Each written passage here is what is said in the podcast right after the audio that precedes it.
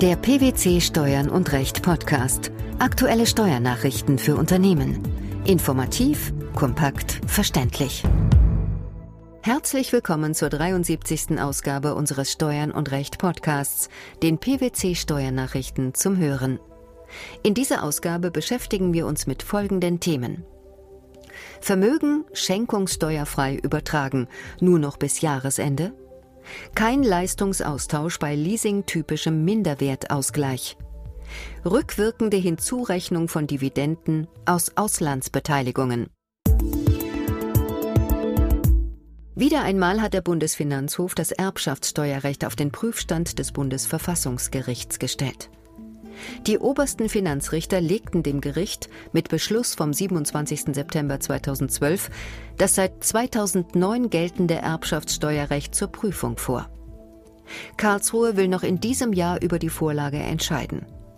Doch auch von Seiten der Politik droht der Erbschaftssteuer Ungemach. Die derzeitigen Oppositionsparteien fordern in ihren Wahlprogrammen unisono eine deutliche Verschärfung der Erbschaftssteuer und wollen das Aufkommen von derzeit ca. 4,3 Milliarden Euro im Jahr 2012 mindestens verdoppeln.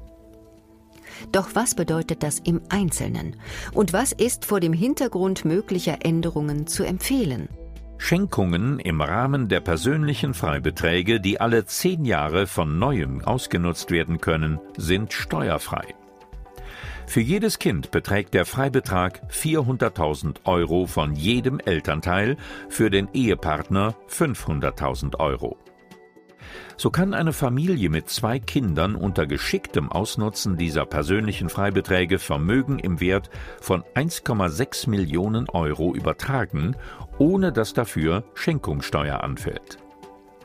Sind persönliche Freibeträge noch nicht voll ausgenutzt, so sollte zumindest über Schenkungen im Rahmen der Freibeträge nachgedacht werden, da der für die Erbschaftssteuer zuständige Richter und Vizepräsident des Bundesfinanzhofs Hermann Ulrich Fiskorf Anfang 2013 eine Reduzierung der persönlichen Freibeträge auf 100.000 Euro für Ehepartner und nahe Verwandte ins Spiel brachte.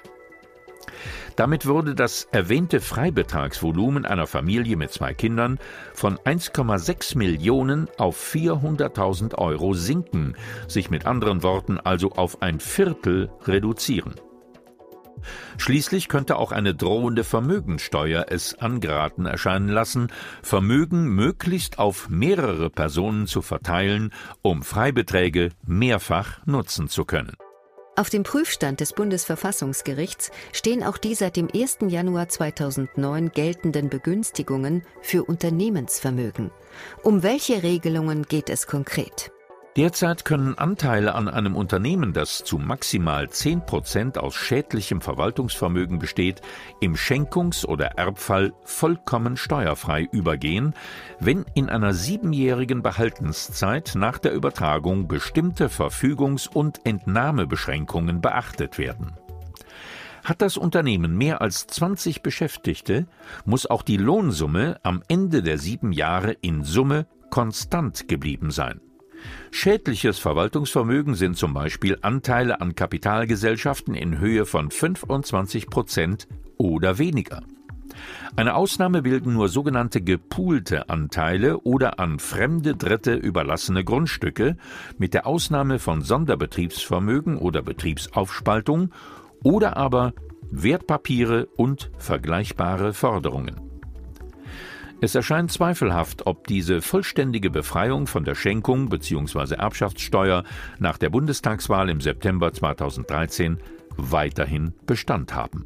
Der lauteste Vorwurf, das geltende Erbschaftssteuerrecht zu missbrauchen, entzündete sich bislang an der sogenannten Cash GmbH, also der Möglichkeit, liquides Vermögen im Rechtskleid eines betrieblichen Unternehmens unter Ausnutzung der erwähnten vollständigen Befreiung von der Erbschaftssteuer zu übertragen. Wie ist sie gestaltet? Dr. Martin Liebernickel, Rechtsanwalt und Steuerberater bei PwC Frankfurt, erläutert, Zitat, die Cash GmbH basiert auf dem Umstand, dass derzeit zum schädlichen Verwaltungsvermögen zwar Wertpapiere und vergleichbare Forderungen gehören, nicht aber Finanzmittel wie beispielsweise Sichteinlagen, Bankguthaben oder Zahlungsmittel, also Cash. Eine GmbH kann deshalb mit diesen Finanzmitteln ausgestattet werden. Anschließend werden die Anteile an dieser Cash GmbH, an der der Schenker zu mehr als 25 Prozent beteiligt sein muss, begünstigt übertragen. Der Beschenkte hat in den folgenden sieben Jahren nun lediglich die genannten Beschränkungen zu beachten, wozu in der Regel nicht die Lohnsummenklausel zählt, da eine Cash GmbH zumeist nicht mehr als 20 Beschäftigte haben dürfte. Der BfH hat in seinem Vorlagebeschluss dieses Modell zwar kritisiert, einen Missbrauch von Gestaltungsmöglichkeiten aber ausdrücklich verneint. Zitat Ende.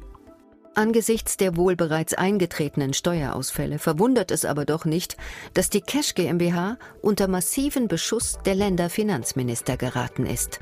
Eine entsprechende Reaktion erfolgte nun auch in der im Vermittlungsausschuss erzielten Einigung beim Amtshilferichtlinie Umsetzungsgesetz.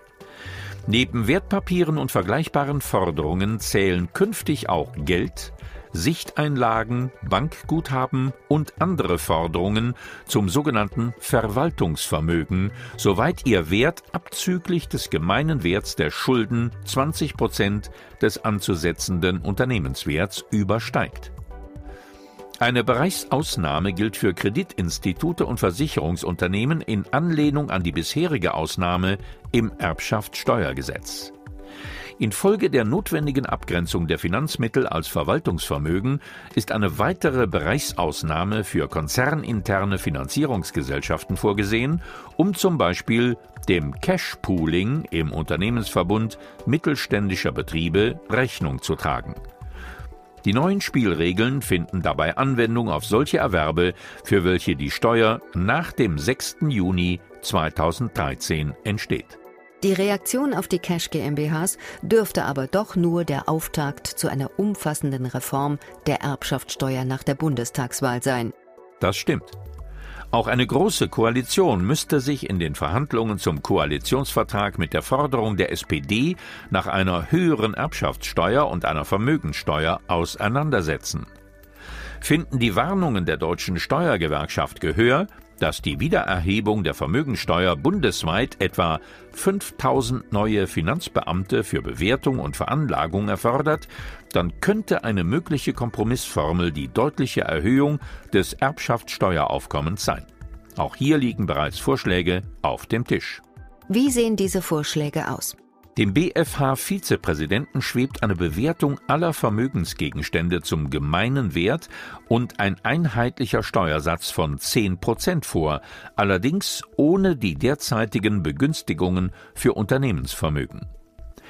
Er war sich darin einig mit dem wissenschaftlichen Beirat des Bundesfinanzministeriums, der Ähnliches vorgeschlagen hat und die Fraktion von Bündnis 90 Die Grünen haben einen Gesetzentwurf zur Erhebung einer Vermögensabgabe eingebracht. Zum einen soll die Abgabepflicht danach natürliche Personen erfassen, die am Festsetzungsstichtag ihren Wohnsitz oder gewöhnlichen Aufenthalt in Deutschland haben. Und zum anderen sollen von der Vermögensabgabe im Wege einer nachlaufenden Besteuerung auch deutsche Staatsangehörige erfasst werden, die sich nicht länger als fünf Jahre vor dem Festsetzungsstichtag dauernd im Ausland aufgehalten haben, ohne im Inland einen Wohnsitz zu haben. Ähnliches kennt auch das aktuelle Erbschaftssteuerrecht.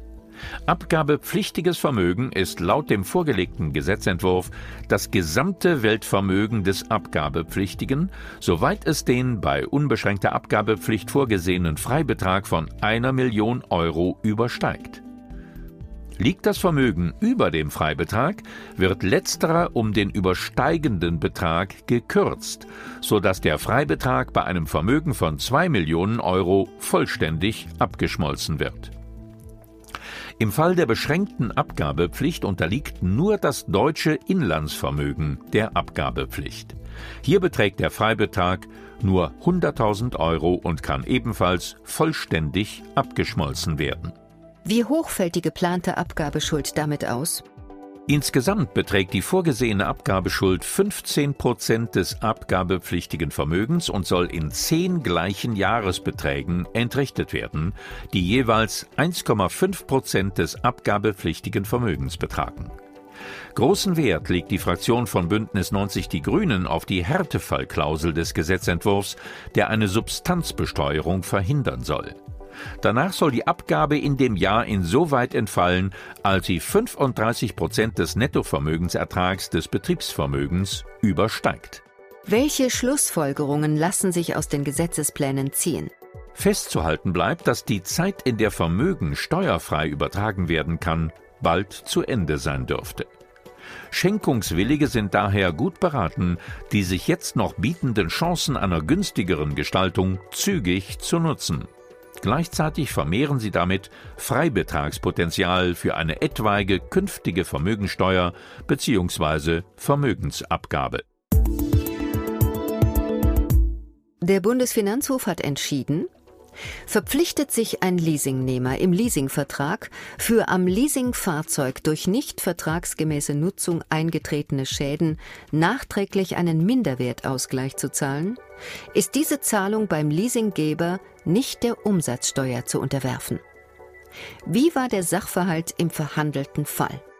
Nach einer ministeriellen Anweisung aus dem Mai 2008 ist der Minderwertausgleich als eine leasingtypische vertragliche Gegenleistung für die Überlassung des Leasinggegenstands durch den Leasinggeber zu behandeln und damit umsatzsteuerlich ein Leistungsaustausch. Entsprechend verfuhr das Finanzamt in einem Fall, in dem der Leasinggeber nach Ablauf der Vertragsdauer gegenüber dem Leasingnehmer einen Minderausgleich für über den vertragsgemäßen Gebrauch hinausgehende Schäden an dem geleasten Fahrzeug geltend machte. Wie beurteilte der Bundesfinanzhof den Fall? Der Bundesfinanzhof sah das anders und steht mit seinem Ergebnis auch im Einklang mit der jüngsten Rechtsprechung des Bundesgerichtshofs. Danach ist der leasingtypische Minderwertausgleich nicht der Umsatzsteuer zu unterwerfen. Was ist der Grund dafür? Es fehlt der für einen Leistungsaustausch im umsatzsteuerlichen Sinne erforderliche unmittelbare Zusammenhang zwischen Leistung und Gegenleistung bezogen auf die Zahlung des Leasingnehmers, weil dieser objektiv keine eigenständige Leistung des Leasinggebers gegenübersteht. Der Leasingnehmer schuldet insofern kein Entgelt für eine vereinbarte Leistung, sondern er leistet Ersatz für einen Schaden, der seine Ursache in einer nicht mehr vertragsgemäßen Nutzung des Fahrzeugs hat. Die Durchführung des Leasingvertrages selbst, nämlich die Überlassung des Leasinggegenstandes zur vertragsgemäßen Nutzung gegen entsprechende Leasingraten, war unabhängig von einem möglichen Minderwertausgleich, der lediglich fakultativ von den Parteien im Rahmen der Vertragsfreiheit vereinbart werden konnte die Absprache bezüglich einer etwaigen nicht vertragsgemäßen Nutzung des Fahrzeugs und den dann zu bezahlenden Minderwertausgleich war insoweit nur vorsorglich, so dass auch nicht von einer entsprechenden Duldungsleistung der Leasinggeberin ausgegangen werden könne. Der BFH folgt damit nicht der von der Finanzverwaltung vertretenen Rechtsauffassung im oben erwähnten BMF-Schreiben aus 2008. Die rückwirkend ab dem 1. Januar 2001 gesetzlich angeordnete Hinzurechnung von Gewinnanteilen bei Auslandsbeteiligungen verstößt gegen die unionsrechtlich verbürgte Kapitalverkehrsfreiheit und bleibt im Erhebungszeitraum 2001 deshalb unangewandt. Dieses Urteil fällte der Bundesfinanzhof und folgte damit dem Urteil des Europäischen Gerichtshofs Steco Industriemontage aus dem Jahr 2009. Was war der Hintergrund? Der Europäische Gerichtshof hatte in seiner Entscheidung Steco Industriemontage das Abzugsverbot für Gewinnminderungen auf Beteiligungen nach 8b Absatz 3 Körperschaftssteuergesetz 1999 wegen des Verstoßes gegen die Kapitalverkehrsfreiheit als europarechtswidrig eingestuft, soweit das Abzugsverbot im Veranlagungszeitraum 2001 auf Auslandsbeteiligungen beschränkt war. Der Bundesfinanzhof hat infolgedessen entschieden, dass diese Rechtsprechung des EuGH auch im Hinblick auf die gewerbesteuerliche Hinzurechnung von Gewinnanteilen bei Auslandsbeteiligungen gilt und begründet dies damit, dass die rechtliche Ausgangssituation des Streitfalls mit der EuGH-Entscheidung STECO vergleichbar sei. Worum ging es in den Fällen? Hier wie dort ging es um Beteiligungen mit weniger als 10 Prozent an einer ausländischen Kapitalgesellschaft. Damit sei der Anwendungsbereich der Kapitalverkehrsfreiheit im Grundsatz eröffnet. Und hier wie dort ging es um Anwendungsvorschriften, die dazu führten, dass für Auslandsbeteiligungen eine belastende Regelung zeitlich früher zur Anwendung komme als im Fall der Inlandsbeteiligungen. Nach ständiger Rechtsprechung des EuGH verbiete der Grundsatz der Gleichbehandlung, der ein Begriff des Unionsrechts sei, jedoch nicht nur offensichtliche, sondern, wie im Streitfall, auch versteckte Formen der Diskriminierung aufgrund der Staatsangehörigkeit, die durch die Anwendung anderer Unterscheidungsmerkmale tatsächlich zu dem gleichen Ergebnis führten. Welches Fazit lässt dies zu? Die Benachteiligung der Beteiligung an Auslandskapitalgesellschaften verstößt gegen geltendes EU-Recht. Die Finanzverwaltung hat sich dem prinzipiell angeschlossen. Die schenkungsfreie Vermögensübertragung, der fehlende Leistungsaustausch bei leasingtypischem Minderwertausgleich sowie die rückwirkende Hinzurechnung von Dividenden aus Auslandsbeteiligungen. Das waren die Themen der 73. Ausgabe unseres Steuern und Recht Podcasts, den PwC Steuernachrichten zum Hören. Wir freuen uns, dass Sie dabei waren und hoffen, dass Sie auch das nächste Mal wieder in die PwC Steuernachrichten reinhören.